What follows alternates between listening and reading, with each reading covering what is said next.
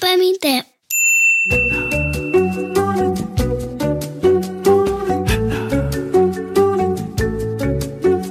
Olá, mariposas e mariposos, sejam bem-vindos a mais um episódio do PAMITê, o podcast do Instituto Maria da Penha, que chega até você com o apoio do Grupo de Pesquisa Virtus da Universidade Federal de Pernambuco e apoio de produção da Nabecast Assessoria em Produção de Podcasts. Papo bom é papo cheio de sorrisos e como não podia faltar sorriso nessa gravação, estamos aqui na boa companhia de nossa querida professora Regina Sério. Olá, professora.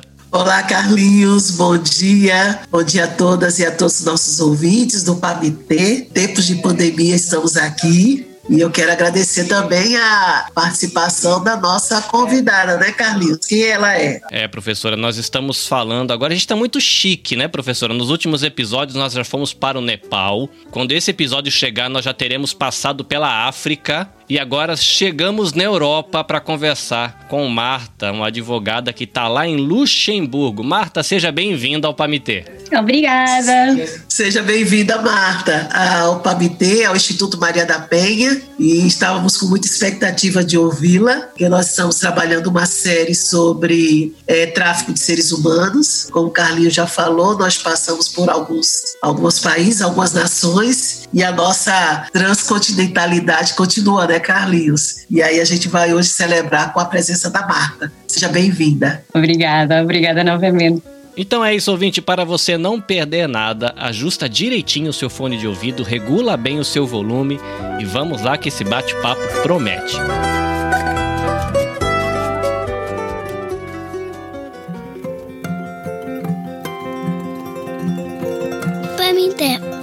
Professora Regina, antes da gente pedir para Marta se apresentar, esses dias um amigo meu me perguntou por que que eu adotei a expressão mariposas e mariposos na abertura do podcast. Ele achou curioso. E aí eu expliquei para ele a questão das irmãs Mirabal. Eu acredito que tem ouvintes que estão chegando aqui no podcast e eu queria pedir para a senhora relembrar os nossos ouvintes. Por que que Pamitê chama Pamitê? Bom, Pamitê é em alusão, é uma homenagem que a gente está fazendo às irmãs Mirabal, e foram as irmãs que foram assassinadas pelo governo da República Dominicana nós estamos falando da década de 70 e elas eram ativistas é, políticas, né? E enfrentaram é, o governo que era um governo é, ditatorial e elas então é, foram assassinadas. Então nós temos aí a Pátria, nós temos a Mirella e temos também a Maria Teresa. E essas irmãs eram chamadas de Las Mariposas. Né? Então, é, em razão desse, desse vulgo né, que, elas, que elas receberam, o podcast então tem esse nome, porque também a gente decidiu né, criar esse podcast duas semanas antes dos 16 dias de ativismo pela não violência contra a mulher. Os 16 dias de ativismo, oficialmente na data da ONU, começa dia 25 de novembro e vai até o dia 10 de dezembro. Começa com essa semana de enfrentamento à violência não a, de enfrentamento à, não violência contra a mulher e termina com a declaração da Carta dos Direitos Humanos, que é no dia 10, né? passando também pela campanha do Laço Branco, que é o He for She, né? é eles por elas. E só que aqui no Brasil nós é, é, antecedemos a data para o dia 20, que é o Dia da Consciência Negra, é, que tudo indica, o que tudo indica esse ano vai estar mais fortalecido em razão né, das várias ocorrências né, nessa área. Então daí nós temos um PAMIT, nós vamos inclusive ter nessa, nessa próxima, acho que nessa uma dessas séries que, que o Carlinhos né, lançar, a gente vai colocar lá a história direitinho, Carlinhos, porque foi excelente a sua pergunta, que já me perguntaram também. Aí é bom a gente sempre trazendo um episódio aqui, a história das irmãs Mirabal, que é a história do do PABT. Sim, mas essa, professora, é parte da resposta do porquê da minha saudação inicial. Ela tem uma parte filosófica, né? Parte da resposta por que, que o Carlinhos chama os ouvintes de mariposas e mariposos. Parte é por conta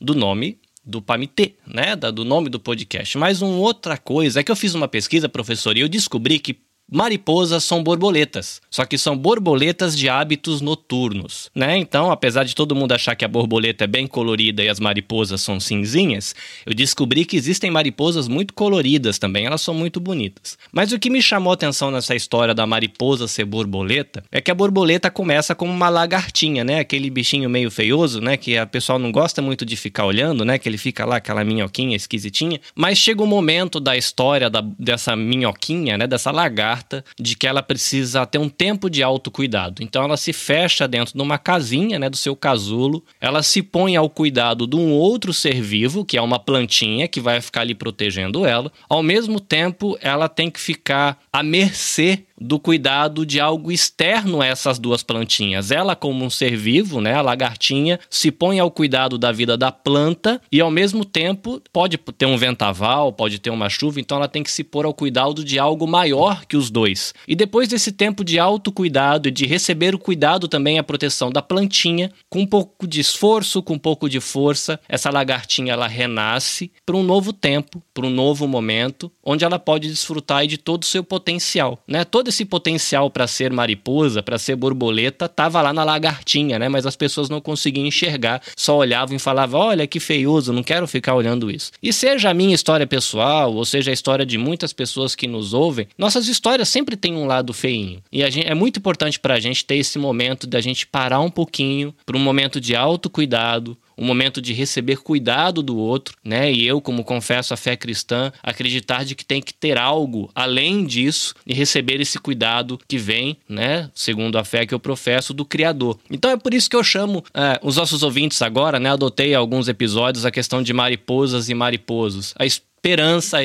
a expectativa de que nós tenhamos, né, todos nós, a oportunidade de ter um tempo de, de ter um tempo de autocuidado, de receber cuidado de alguém, um cuidado que é maior do que esse outro que nos cuida e depois a gente ter a oportunidade de sair batendo asinhas por aí, né, de, trazendo alegria para a criançada, né, as crianças se encantam com as borboletas, então a gente poder depois desfrutar, mesmo que a gente tenha um passado que as pessoas olhem e achem feinho, né, a gente ter um momento no futuro onde a gente possa desfrutar de todo todos os nossos potenciais e alegrar com cores esse mundão, seja desfrutando da luz do sol ou como as mariposas desfrutando das estrelas e da lua. E essa é a resposta filosófica do porquê eu chamo você ouvinte de mariposas e mariposos, que eu sonho de que você encontre pessoas que te estendam a mão com cuidado e que você tenha a oportunidade de voar com todo o seu potencial para alegrar quem está à sua volta. Mas dado essas explicações lindas e maravilhindas, Marta, nós vamos nos deliciar aqui com o seu sotaque português e nós queríamos pedir que você, por favor, se apresente e conte pra gente como é que você foi parar em Luxemburgo, o que você faz por aí. O microfone é seu, fique à vontade. Obrigada, obrigada. Eu vou tentar eh, explicar a todos os mariposos e mariposas que nos estão a ouvir um, realmente um bocadinho daquilo que, que tenho feito e, e, e, de quem eu sou. Uh, portanto, como, como uh, quer o Carlinhos, quer a professora Regina já disseram, meu nome é Marta, um, sou advogada e mestre em Direito Internacional, um, desenvolvo projetos de advocacia no combate contra o tráfico humano, mas também contra a violência contra mulheres, e depois de ter colaborado com organizações não governamentais na Índia e em África por mais de cinco anos, continuo agora a combater o bom combate uh, no centro da Europa, mais especificamente no Luxemburgo. E acredito que somos realmente chamados a defender quem não se pode defender e a levantar a bandeira de justiça no mundo que hoje em dia se está mesmo ao contrário. Um, porque acredito que juntos podemos abolir a escravatura e, e juntos podemos resgatar todos aqueles que se encontram escondidos à vista desarmada. A primeira coisa que eu fiquei curioso quando você falou que estava em Luxemburgo foi descobrir onde era isso. Que eu coloquei no Google, né, o nosso oráculo, para dizer para mim onde era Luxemburgo. Mas para facilitar para os nossos ouvintes, onde fica Luxemburgo? É perto da onde? Do Luxemburgo fica um, no centro da Europa e tem como vizinhos a Bélgica, a França e a Alemanha uh, estando um bocadinho abaixo da Holanda. Portanto, estamos aqui realmente um, rodeados de, de, de, bons vizinhos, uh, bem longe do mar português, não é? Uh, que, que, de que tanto gosto. Mas, mas é um país realmente muito pequeno um, e, e considerado como muito rico. Se eu fosse passear em Luxemburgo, onde eu deveria ir e deveria comer o quê? Uh. eu iria dizer, uh, podes vir à minha casa, Carlinhos, mas eu não sei se posso convidar todos os mariposos e mariposas para virem à minha casa. Então, eu devo dizer uh, que, que, que, o Luxemburgo tem realmente uma gastronomia muito parecida com a gastronomia alemã, mas também com a gastronomia francesa. Então, consegue-se, uh, tal como a língua luxemburguesa, que é assim algo muito, muito específica, uh, mas também o resultado de, de uma junção de, de, de línguas um, nós, nós conseguimos ter aqui no Luxemburgo qualquer tipo de, de comida, mas aquela que eu gosto mais mesmo, típica do Luxemburgo, é um, um parece que é uma panqueca frita de batata uh, que se come na rua durante as feiras, portanto há uma feira aqui em agosto muito conhecida que é o Power e, e realmente esta, esta panqueca de, de, de, de batata uh, cortada em pedaços muito, muito finos e frita, acompanhada com um puré de jsme se é, é o que eu prefiro. Uh, para ver, há aqui realmente um, sítios espetaculares com, com, com um conteúdo histórico, um, portanto, muralhas, edifícios históricos um, e muita floresta. Portanto, eu adoro, eu adoro passear na floresta, portanto, temos aqui muita floresta também. Antes da gente conversar um pouquinho sobre o que você faz aí em Luxemburgo, eu queria ouvir um pouquinho como é que começa a sua história com essa questão de direitos humanos, do cuidado com outro. É, e você contar também como é que você foi parar em Luxemburgo, né? Como é que você saiu de Portugal? Você falou que trabalhou um pouquinho com Índia, África e então conta um pouquinho dessa história, porque o que, que despertou seu interesse de se envolver tanto na área de advocacia, né, e de direito e desse direito para proteção do outro, até você chegar em Luxemburgo. Depois a gente pode conversar também, né, é importante sobre as atividades que você tem desenvolvido agora. Mas conta um pouquinho dessa história para gente. Um, portanto, eu, eu sempre sonhei, não é? Tinha este sonho de defender aqueles que não se podiam defender. Uh, e e, e, por isso fui, fui para a Faculdade de Direito em Lisboa, um, formei-me em Advocacia, um, tornei-me advogada em Lisboa. E, e, estando a viver já uma vida muito confortável, não é? Um, às vezes nós esquecemos de, de, de sonhos que temos. E, e a vida levou-me a, a ingressar não uh, como procuradora e como uh, defensora de direitos humanos, mas como advogada que não tinha nada a ver com aquilo que eu queria. Um, e a propósito disso, portanto, mais uh, cambalhotas da vida e vim aqui até ao Luxemburgo, onde estava a trabalhar em um, uma organizações, um, portanto, empresariais, multinacionais, realmente muito importantes. E foi aí que já sendo tax manager de, de uma dessas organizações, uh, me deparei com esta questão que era o que é que eu tenho feito com a minha vida e, se a minha vida estava realmente a impactar a vida de outras pessoas. E foi nesse momento que, que decidi ir só um mês de férias, uh, portanto, com uma organização missionária que é o Operation uh, Mobilization, e fomos até à base do Everest, um, ehm, onde, acompanhada de mais 45 mulheres, estávamos a lutar e a consciencializar pessoas para o flagelo do tráfico humano uh, e de como destrói vidas à nossa volta. E foi aí que realmente estava um, em momentos com. Normalmente nós até podemos pensar que momentos com 45 mulheres nós não temos tempos de silêncio, não é? Mas, mas tínhamos muito tempo de silêncio um, e de meditação. E eu estava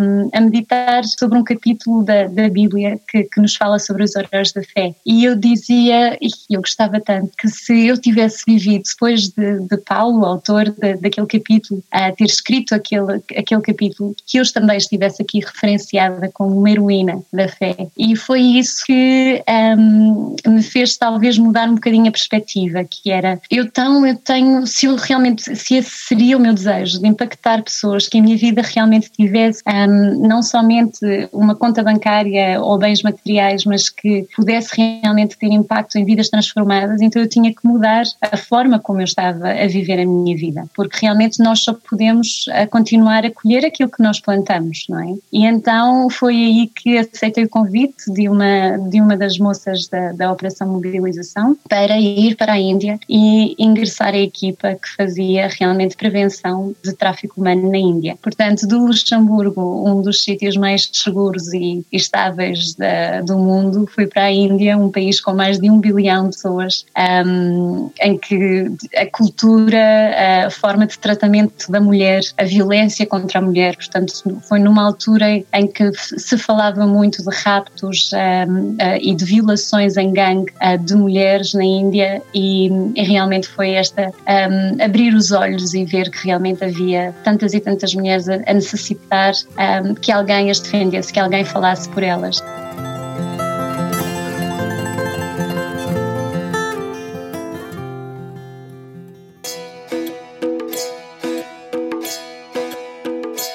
Eu vou aproveitar esse momento que você está falando da Índia, como você ficou um tempo lá. Conta pra gente, assim, a partir do seu olhar, é, como você descreveria a vida de uma mulher indiana? Ela consegue estudar, ela tem espaço para, como a gente falou das borboletas, né, desenvolver o seu potencial, sim ou não. A violência doméstica ou mesmo a violência nas ruas acontece de vez em quando ou sempre? E se acontecer, ela consegue procurar o governo e ela vai ser amparada? Existem organizações que ajudam? O que, que você percebeu ali? Conta um pouquinho para gente. Nós, eh, infelizmente, quer do, do pobre até ao mais rico uh, e do analfabeto até ao mais letrado na Índia, as mulheres são realmente consideradas como um, ehm, algo inferior a um homem. Um, e sendo que eu, eu estava aqui no Luxemburgo, eu posso falar por experiência própria mesmo, portanto, eu estava aqui no Luxemburgo e eu liderava uma equipa, e quando cheguei à Índia, ainda que fosse a minha área de, de, de formação, um, enquanto estávamos em reunião, eu não teria voz. Portanto, eu não poderia expor uh, as minhas ideias na reunião porque eu era mulher. Um, e nós tínhamos, infelizmente, um, várias mulheres nas, nos, nos, grupos de empowerment que, que a organização apoiava. e, nesses, e nesses grupos, aquilo que nós tínhamos eram mulheres que eram, eram retiradas do, dos nossos ateliês, por exemplo, uh, pelo marido, uh, agarrar-me pelos cabelos e a bater-lhe porque ela não tinha ido dar comida a casa à, à mãe dele nesse dia, uma pessoa perfeitamente capaz de, de, de, de fazer o almoço para ele uh, e para ela. Um, mas é, é, este tipo de violência, um, mulheres que eram de 60 anos a serem violadas no meio da rua, uh, nas favelas, não é? De, nos slums de, um, perto de Hyderabad, onde, onde eu também ia dar aulas um, e, e, eu acho que são este tipo de, de, de, violência que elas já tomavam como certas. Um, qualquer mulher sabia que um, não estaria uh, segura sem ter quem estivesse com ela. Por isso mesmo há uma, há, uma há um grande entrave até a, a divórcios na Índia, mesmo que uma mulher esteja sujeita a violência doméstica extrema, uh, porque irá ficar sozinha. Irá ficar e ficando sozinha vai ficar sem a segurança de ter um homem que a, que a vai proteger a ela e aos filhos e que não tem, um, e, que, e que no fundo para a sociedade vai ser considerada quase como intocável. E portanto foram várias as mulheres com quem eu falei que me diziam que estavam realmente a viver um inferno na Terra, mas pior que isso seria Yes. Porque então aí ficariam mesmo sujeitas a qualquer tipo de violência, qualquer homem da, da, da própria comunidade onde viviam. Um, e foi engraçado que uma vez eu estava a falar um, numa entrevista de, de, imigração com um oficial da imigração e eu, e eu dizia-lhe exatamente aquilo que estava a fazer, mais com as castas um, do Schedule portanto aquilo que nós consideramos os intocáveis, a casta dos intocáveis na Índia. E ele dizia, mas a minha irmã, que é, tem um, um curso superior,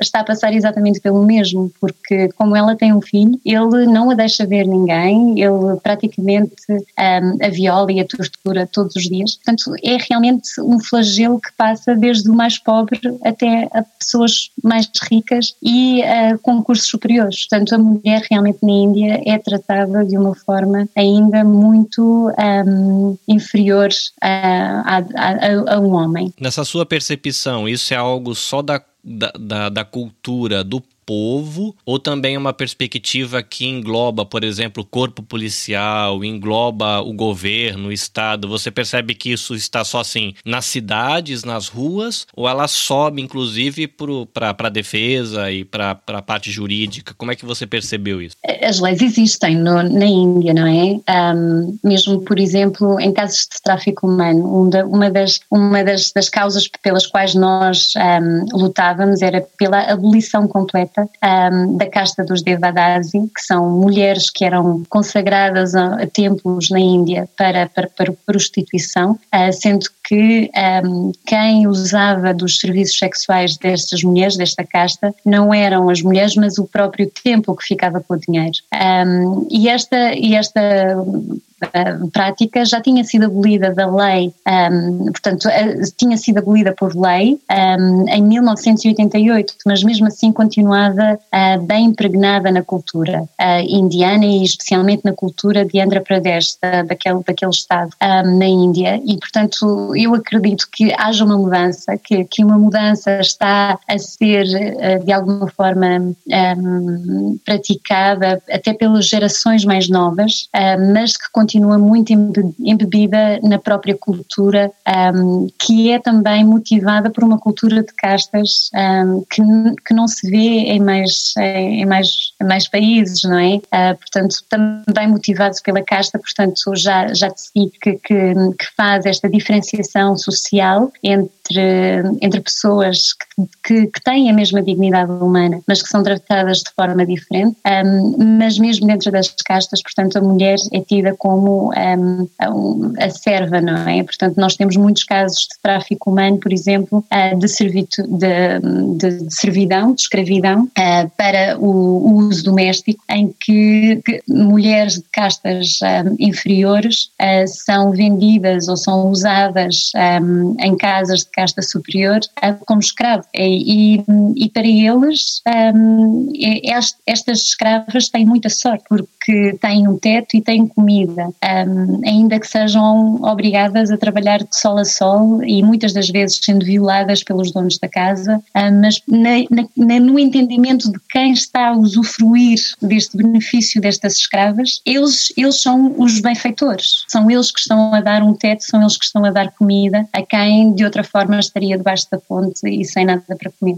Veja, a minha pergunta, Marta, é saber se você encontrou algum grupo nativo de mulheres da própria Índia organizando, organizadas em um movimento não é, para promover a libertação, promover educação para as mulheres da Índia. Ou sempre são mulheres, grupos de fora que mobilizam não é, essa dinâmica? Eu acho que em termos de um, women empowerment, um, nós temos muito mais casos de NGOs, eh, portanto, de organizações não governamentais que realmente apoiam uh, e sustentam o projeto. Agora, aquilo que eu tenho visto também é que uh, qualquer conselheiro um, por exemplo, eu estou-me a lembrar de um, de um programa exatamente para vítimas de violência doméstica em Hyderabad que se chama My Choices, um, e este programa era realmente só com conselheiras uh, locais. E isto porque nós, ainda que. Uh, portanto estejamos na, na, Índia e até podemos, possamos considerar que a Índia é com mais de um bilhão só, só se fala inglês, mas não, portanto cada, cada, cada estado tem a sua própria língua um, e portanto uma pessoa que venha de Delhi não vai conseguir falar, um, portanto um, o Telugu, que é a língua que se fala em, em, em Hyderabad e em Andhra Pradesh, por forma a falar com estas mulheres, porque a maioria destas mulheres não foram à escola, não tiveram acesso a ir à escola, portanto a única língua que elas realmente conseguem falar e, e, e, e em que conseguem exprimir será realmente a língua local, o que por isso mesmo é necessário que as conselheiras uh, sejam realmente e, professoras, não é, de, de, dos, dos, dos, diversos um, vocational trainings um, que, que, se vão uh, realizando por todo o, país, sejam realmente locais. Um, e isso nós vemos que faz toda a diferença porque de alguma forma estas mulheres conseguem realmente aprender e conseguem se exprimir e não têm medo de exprimir também um, mas no fundo conseguem um, encontrar o apoio que necessitam para, uh, para, se, para conseguirem sair de uma, de uma situação a que foram forçadas a, a, estar pela sociedade, pela cultura, portanto, mesmo pela, pela família. Uma mulher que se divorcia por força da violência doméstica uh, tem toda a família contra ela, mesmo os pais, os próprios pais. Portanto, um, não, é, não é realmente uma decisão que se tome de ânimo leve uh, na Índia, uma mulher sair de uma, de uma situação de violência doméstica, uma mulher que, que seja vítima de tráfico sexual na Índia, uh, muitas vezes não vai apresentar queixa exatamente pela vergonha que é dizer que foi violada por outro homem, porque é ainda uma sociedade de vergonha e honra, uh, pelo que um, realmente um, um, traficante utiliza muito esta, este abuso de vulnerabilidade uh, para a exploração exatamente destas mulheres, não é? Que são de, um, de, de comunidades uh, mais vulneráveis um, e exploram exatamente esta questão da vergonha uh, para as manter numa situação de, de tráfico. A partir de que idade, Marta, essa mulher começa a viver a violência? A gente sabe que muitas já trazem da própria família em si, mas a partir de que idade as meninas já são inseridas nesse processo de tráfico e violência né, na Índia? Uh, depende bastante do, do, tipo de comunidade em que elas estão inseridas. Um, eu acho que uh, podemos ter uh, crianças que desde pequenas e, portanto, de, também vindos de, de, diferentes castas, não é? mas crianças que desde pequenas por exemplo, estando numa casa um, em que o pai e os, e os irmãos vão ter uh, direito à comida e elas próprias não têm direito à comida. Meninas são sempre as últimas a comer. Portanto, numa casa em que não há pão uh, ou que há pouco pão, o único pão vai para o pai e para os filhos, uh, homens, rapazes, sendo que as meninas não vão ter comida. Portanto, nós, nós começamos já desde uma tenridade um, com uma situação de, de de violência, um, em, para elas é-lhes incutido que este é o papel delas, que o papel delas é servir, que o papel delas é ficar calada, que o papel delas é não responder uh, e fazer aquilo que lhes dizem para elas fazerem. Um, por isso mesmo há também casos de, portanto, casamento forçado em que uh, crianças são realmente submetidas um, a um casamento e, e, a serem violadas e muitas delas morrem, não é? Porque são ainda bastante jovens. Uh, portanto, nós falamos de, de crianças com um, 10, 12 anos que são dadas em casamento a homens de 50, 70 anos. Uh, portanto, nós temos também essas situações. Depois temos situações de, um, de servidão, de, de escravidão para exploração em casa de, de outras pessoas, não é?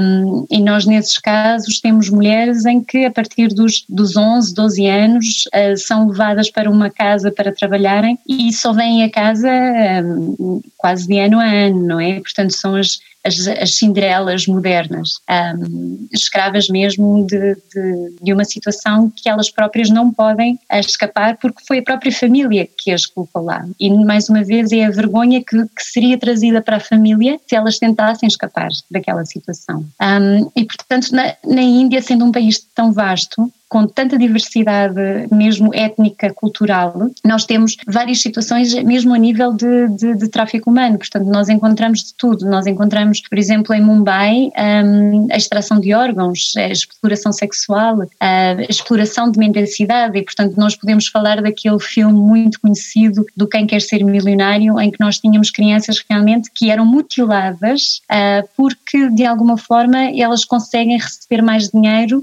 um, pedindo indo uh, sendo, sendo cegas ou não tendo um braço ou não tendo uma perna um, e desta forma os traficantes conseguem explorar ao máximo o benefício que, que advém desta criança. Um, e depois temos várias mulheres que se encontram no, numa situação de, de, casamento em que o marido chega à casa, um, praticamente não, não dá dinheiro nenhum à, à mulher para que ela possa organizar uh, diariamente a comida e o pagamento de rendas e pagamento de contas, porque gasta tudo em álcool e, e, no fundo quando chega a casa já alcoolizado a primeira coisa que faz é um, torturar a mulher uh, e até ao ponto em que ele próprio esteja satisfeito. E, e portanto, não há qualquer forma da família ou de amigos intervirem, porque dentro da cultura é, é isto que é expectável da mulher, é que ela guarde tudo em silêncio. E aquilo que, que muitas vezes me dizem é exatamente tu estás a sofrer, a, a culpa é tua. Um, portanto, a culpa é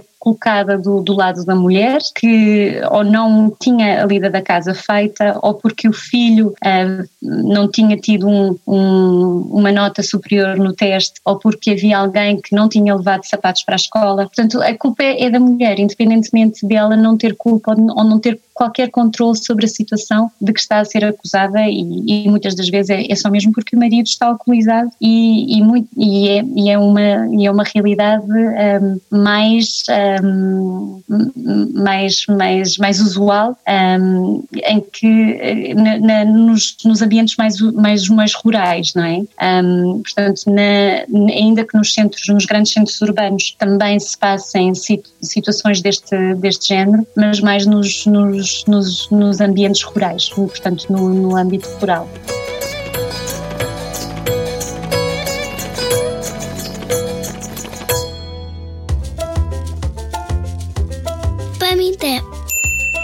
Gostaria de saber o seguinte, Marta, dessa experiência que você teve na Índia, como é que você foi para Luxemburgo? Ou você foi para outro local e depois foi para Luxemburgo? Estando a trabalhar na Índia um, com uh, o International Justice Mission, uh, fui então depois também com esta organização para o Uganda, um, onde eles estavam a lançar um programa um, novo uh, de Sexual Gender-Based Violence. Portanto, muitas meninas que eram violadas à beira da estrada um, e nas suas comunidades porque havia uh, esta cultura e, e, este entendimento cultural de que se elas tiver, se eles, se estes violadores tivessem relações sexuais com uma, uma virgem, que poderiam ser curados do vírus da SIDA, uh, podiam ser curados de outras maleitas que, de que padecessem. Um, e, e, neste sentido nós tínhamos realmente no Uganda uh, muitas vítimas de, de violações um, e por isso uh, estávamos também lá a, a, trabalhar juntamente com o governo uh, por forma a levar realmente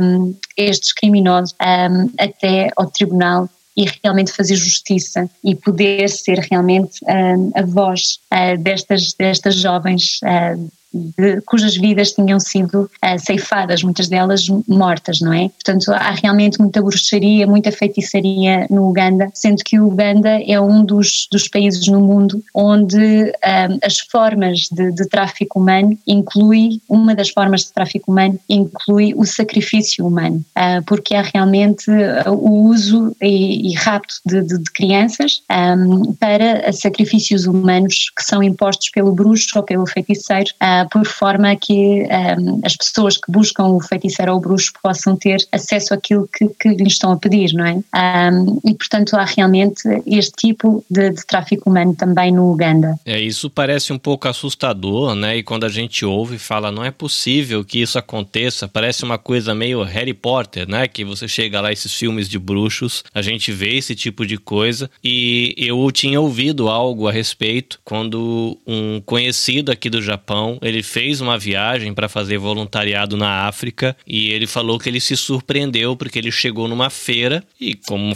tem legumes, tem temperos e tinha barracas onde se vendia órgãos humanos para fazer magia. Ele falou, cara, tinha pedaço de gente na feira para você comprar para fazer rituais de magia, mas eu não sei dizer em que região ele foi e em que país ele estava, mas é, é surpreendente, né, a gente imaginar de que algo nesse sentido possa acontecer. Na, na sua percepção, você falou um pouquinho do desafio que é para a mulher indiana tentar encontrar caminhos dentro da própria cultura para se proteger, para se cuidar. Quando você fez esse trabalho na região que você estava na África, você sentiu essa mesma dificuldade também? Ou o perfil era um pouco diferente? Você via mulheres que podiam de repente se reunir, se juntar, lutar para que pudessem estudar, lutar contra a violência? Haviam políticas políticas públicas nesse sentido? Como é que você sentiu a coisa ali na região onde você estava na África? É, é, é verdade que um, há, há, há várias organizações até de apoio a refugiados no Uganda uh, que, que, permitem uh, muito, muito mais, uh, com muito maior facilidade o acesso de mulheres, portanto, ao estudo e, que realmente possam sonhar com uma vida um bocadinho mais facilitada, não é, do que os seus pais tiveram ao trabalhar a terra. Portanto, a maioria das pessoas no Uganda eles trabalham a terra, são, são agricultores, uh, portanto, é, podem realmente sonhar um bocadinho mais uh, alto. Um, aquilo que realmente muitas das vezes impede uh, são realmente estigmas uh, e, e, casamentos forçados um, em que a mulher depois fica um, portanto, um bocadinho mais agarrada a uma, a uma situação de casamento e, e, mesmo casamentos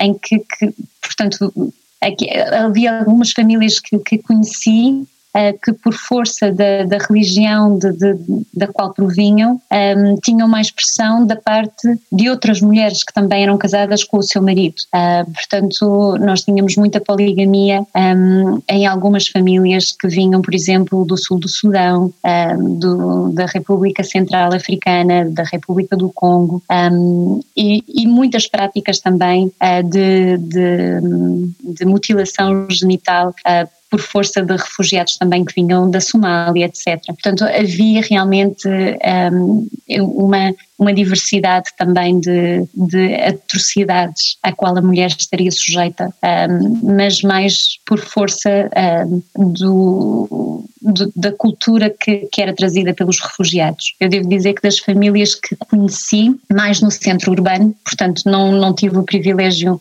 de poder ir a outros, a outros centros, mas mais do centro urbano, aquilo, que, aquilo que me chocou mais era, por exemplo, o fato de a mulher uh, que estava casada e que tinha uma propriedade com, com o seu marido. Assim que o marido uh, morria, a mulher era visitada pelos outros familiares uh, que lhe retiravam a propriedade. Portanto, muitas delas morriam na, porque, porque queriam realmente manter para si e para os seus filhos, uh, mas primos e tios retiravam-lhes a propriedade à força. Portanto, havia realmente, e há ainda muito uma cultura de property grabbing no Uganda, em que as mulheres continuam a preferir serem pobres do que a terem propriedade, que, que uma vez sendo proprietárias estão muito mais um, vulneráveis à violência que lhes vai ser imposta pelos próprios familiares. Da Índia para a África, a gente sentiu retratos bem diferentes. Né, são desafios, ambos os países, né, as regiões aí mostrando desafios grandes em relação à sociedade, a relação com a mulher. E você está agora trabalhando em Luxemburgo, né, fazendo o que lá em Luxemburgo e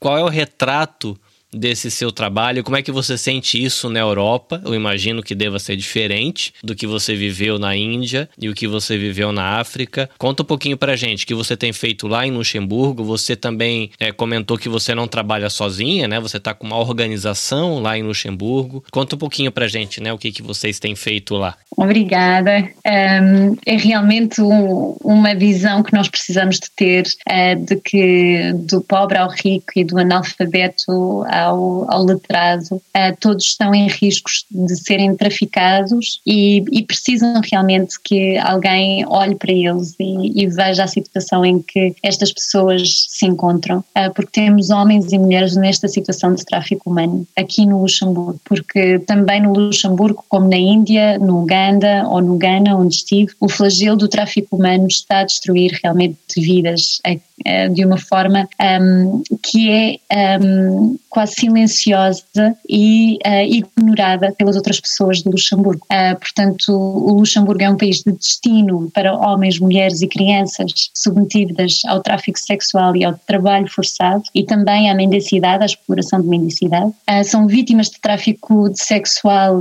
que são exploradas na prostituição em cabarés. portanto, nós tivemos recentemente uma das nossas beneficiárias que foi resgatada de um cabaré onde ela tinha sido contratada para dançar um, e, era, e ela era forçada a ter relações sexuais uh, com os clientes, portanto são exploradas quer nestes clubes, não é? Ou em apartamentos privados, porque temos também um, um, tipo de exploração sexual um, de, de, alto nível, portanto, são mulheres que realmente são as chamadas escort de luxo e que muitas das vezes elas são, um, eh, portanto, recrutadas de países como o Brasil ou como um, a Nigéria para efetivamente serem as escort de luxo, não é? E também prostitutas na rua.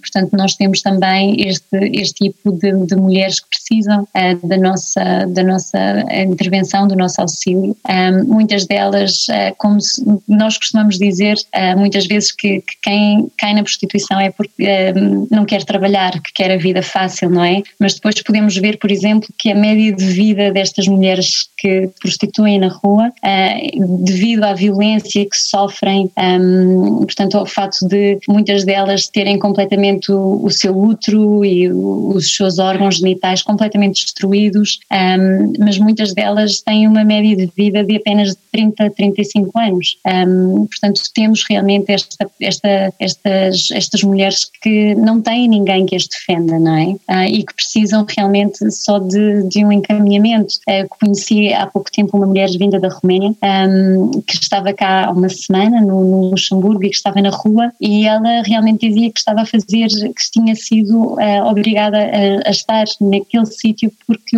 precisa de mandar dinheiro para o filho que está na Roménia. Um, portanto, são realmente mulheres que são forçadas a este trabalho porque caem nestas redes e neste engano um, e são transportadas quase para um desconhecido aqui no Luxemburgo uh, e que estão realmente vulneráveis a este tráfico um, e estão completamente desacompanhadas e desamparadas. Uh, não conhecem língua, não sabem como podem um, regressar ao seu país, como podem apresentar queixa, como podem sair, não é? Uh, e é este, o trabalho que a nossa organização, o The Insight Project, um, aqui no Luxemburgo, pretende realmente trazer para a luz aquilo que tem estado uh, completamente escondido à vista desarmada. Portanto, nós temos realmente muito tráfico humano também aqui aqui no Luxemburgo. Uh, e podemos ver, por exemplo, um dos maiores sites pornográficos do mundo, o Pornhub, eles estão uh, realmente a utilizar vídeos uh, de, de, pedopornografia e de, de, de, crianças que são realmente violadas e, e os vídeos são, e temos uploads dos vídeos ne, neste site. E este site que, que tem milhões ou bilhões de, de dólares de, rendimento é detido por uma empresa aqui no Luxemburgo. portanto, o Luxemburgo está a beneficiar indiretamente um, de violações e de abuso sexual uh, e de tráfico humano de crianças. Um, e por isso mesmo nós, nós temos que falar, nós temos que abrir e, aquilo que está escondido, esta porta que está escondida, estes obstáculos que têm sido levantados a estas vítimas e mostrar realmente que há caminho, que há solução e trazer justiça às, às, suas, um, às suas situações. O problema também que muitas das vezes passa é o fato de Luxemburgo um, ter, por exemplo, no, no, na, na, sua lei penal, nós temos uma uh, condenação de 3 a, a 10 anos uh, pelo crime de tráfico humano. E aquilo que acontece é que, uh, e como é relatado pelo, pelo, pelo governo dos Estados Unidos da América no, no, no relatório que é, é emitido anualmente, Trafficking in Persons, e continua a dizer que um, realmente há, por exemplo, 10 casos uh, de tráfico humano no Luxemburgo. E estes casos, eles vão ser, um, no Luxemburgo em 2018, por exemplo, quatro traficantes receberam sentenças parcialmente suspensas, portanto nem sequer tiveram que ir para a prisão, e outros que foram condenados com penas de prisão entre 12 e 18 meses. O que quer dizer que realmente é, é imprescindível que o trabalho com os tribunais comece a ser feito para que possam começar a proferir sentenças mais pesadas e mais próximas da pena máxima prevista, que são 10 anos, para que nós possamos realmente deter o crime de tráfico humano, porque senão aquilo que acontece é, é que uma vítima é somente uh, uma vítima resgatada é apenas uh, substituída por uma outra vítima, porque se o traficante continua a poder livremente atuar desta forma e a continuar a destruir vidas desta forma, porque não há consequências uh, para, para, para o traficante do ponto de vista penal ou mesmo uh, pecuniário, porque praticamente não são impostas compensações para a vítima, então o risco económico, uh, o, o, benefício económico continua a ser exponencial e o risco de, de, de realmente uh, ser preso ou de ter que pagar alguma compensação é inexistente. E, portanto, há um trabalho enorme a fazer do ponto de vista de justiça com o, as autoridades no Luxemburgo. Em cada uma dessas atividades que você participou, especificamente qual é o teu trabalho. Você vai trabalhar como, como jurista, como uma advogada, como, como é esse contato da, da pessoa, da profissional e, e nesse contexto, né? nesse, nesse desafio? Né? Quais são os embates que você tem? É com a legislação local? É, é, a legislação nacional? Algumas. Qual seria realmente a sua, a, a, sua atuação e que desafios você enfrenta assim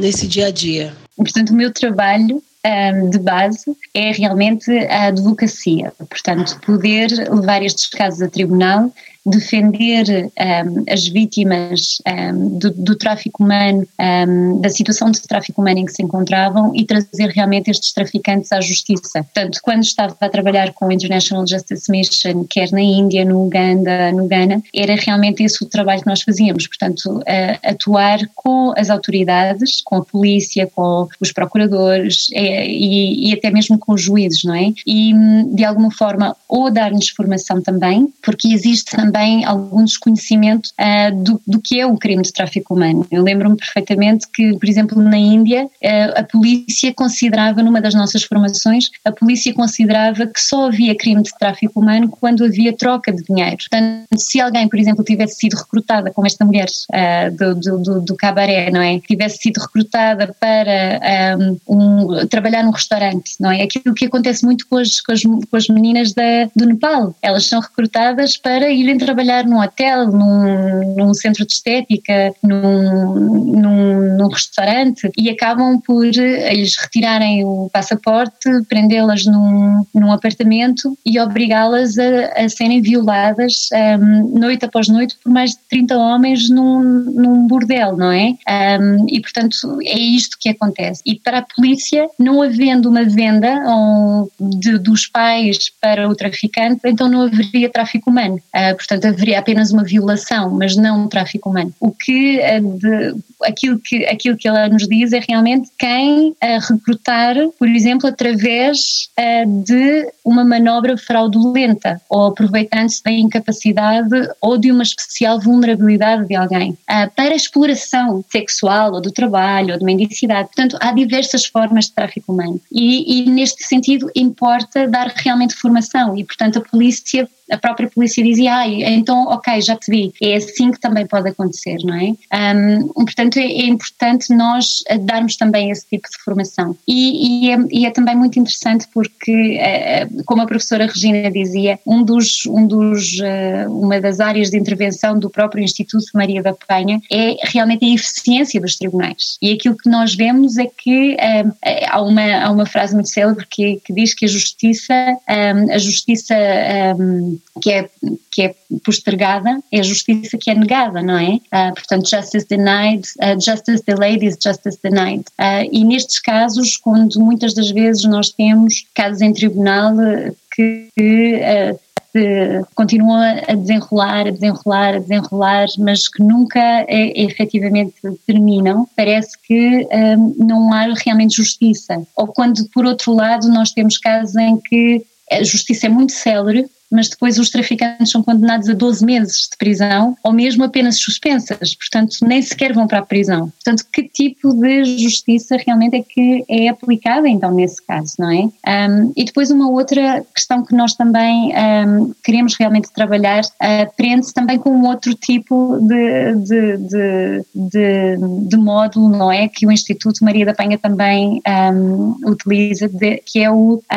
o fato de nós termos que levar um trauma-informed judicial practice, portanto, de nós colocarmos realmente na, nas autoridades um, uma noção de que uma vítima de trauma terá que ser tratada de forma diferente de uma outra vítima de um crime. Portanto, se eu for na, no meio da estrada e se eu for assaltada, mas ou, por alguém que com uma arma me obriga uh, a sair do carro, que me viola, que me bate, é um crime diferente de um de se, alguém entrar na minha conta bancária e me retirar dinheiro, um hacker não é que me retira o dinheiro. Portanto, eu sou, uh, os dois crimes eu sou roubada, mas de uma forma muito mais violenta e que me vai traumatizar da primeira forma do que da segunda forma. E, portanto, as autoridades também têm que ter essa noção de que uma vítima de trauma tem que realmente que ser tratada de uma forma diferente um, daquela que muitas das vezes, um, portanto, a própria polícia ou os procuradores uh, tratam as, as vítimas. Uh, eu lembro-me perfeitamente no Uganda, uma das nossas vítimas de, de, de, de, de violação estava na, na, na, esquadra, na polícia, e estava com uma das minhas colegas e,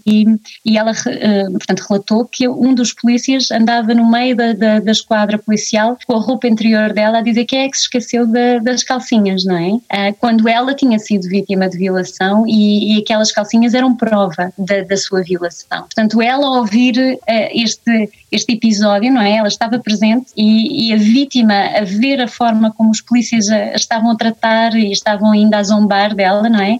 Um, revictimiza a própria situação em que ela já está de, de fragilidade. Portanto, é necessário realmente que a polícia, que os procuradores que trabalham com a vítima, que os juízes que ouvem a vítima tenham realmente essa noção de, de, de, do acompanhamento que é necessário um, fazer de forma diferenciada a uma vítima de, tra de trauma. É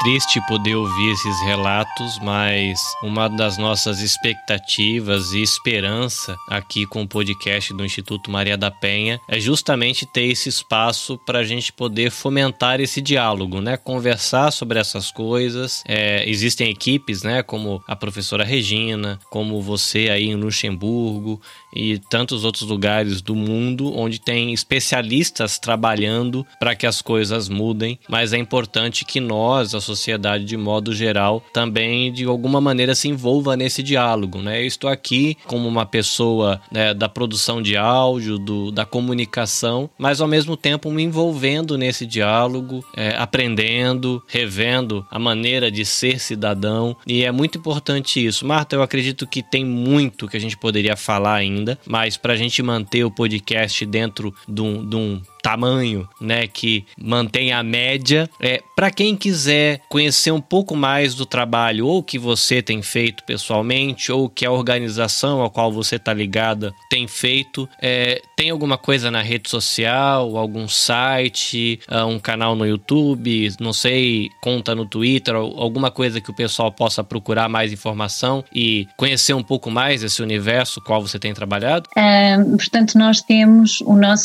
site um, aberto, portanto disponível a todos os que nos quiserem visitar, que é uh, The Insight Project, T-H-E-I-N-S-I-G-H-T P-R-O-J-E-C-T Portanto, é um bocadinho comprido. Uh, se quiserem ver também nas redes sociais, é Insight Luxembourg, portanto, I-N-S-I-G-H-T L-U-X-E-M-B-O-U-R-G.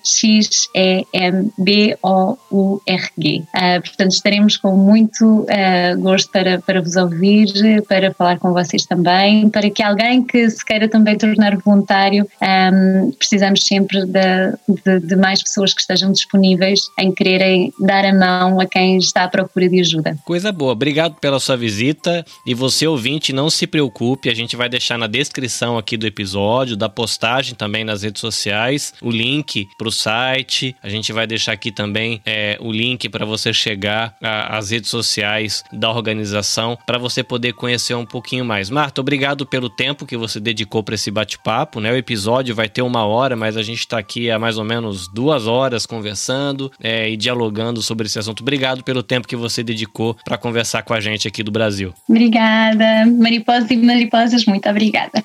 É isso, querido ouvinte, mais um bate-papo muito legal. A professora Regina Célia precisou sair antes do, da finalização do episódio, mas eu quero lembrar você que se você quiser conhecer um pouquinho mais do que o Instituto Maria da Penha tem feito, visite institutomariadapenha.org.br. Você pode também procurar Instituto Maria da Penha no Instagram e Instituto Maria da Penha no Facebook. Aí você fica sabendo das lives que estão acontecendo por lá, treinamentos, vídeos novos, episódios novos do Pamitê que surgem e tudo isso é muito bom. Se você quiser conhecer algum outro podcast da nossa família, a Nabe Podcast Network, fica o convite para você visitar nabecast.jp e conhecer os nossos podcasts irmãos que estão aí fazendo parte dessa rede com interesse de comunicar vida, né? Algumas pessoas falando de direitos humanos, outros falando de educação, outros falando de religião, mas todo mundo aí participando para que a sociedade, a cidade onde nós moramos possa ser um lugar melhor. É isso, foi bom ter você por aqui e a gente espera você no próximo episódio. Até a próxima, sayonara.